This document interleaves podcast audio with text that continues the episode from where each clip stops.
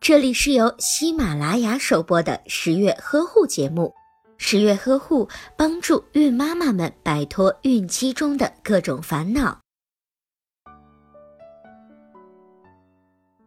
宝宝的营养不良包括营养不足和营养过剩两种情况，也包括营养摄入比例不当。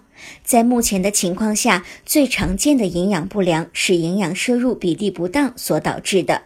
营养不良在宝宝的身体发育和情绪上都会有所表现，妈妈需要仔细观察。营养过剩会导致宝宝肥胖，但并不是所有肥胖的宝宝都是营养过剩造成的。有一部分的宝宝肥胖是因为体内某种营养素缺乏导致的。当宝宝偏食、挑食，或者是妈妈喂养不当，宝宝体内的某些微量元素就会缺乏。这些微量元素的不足，使得体内脂肪不能够正常代谢为热量排出，从而储存下来变成脂肪堆积。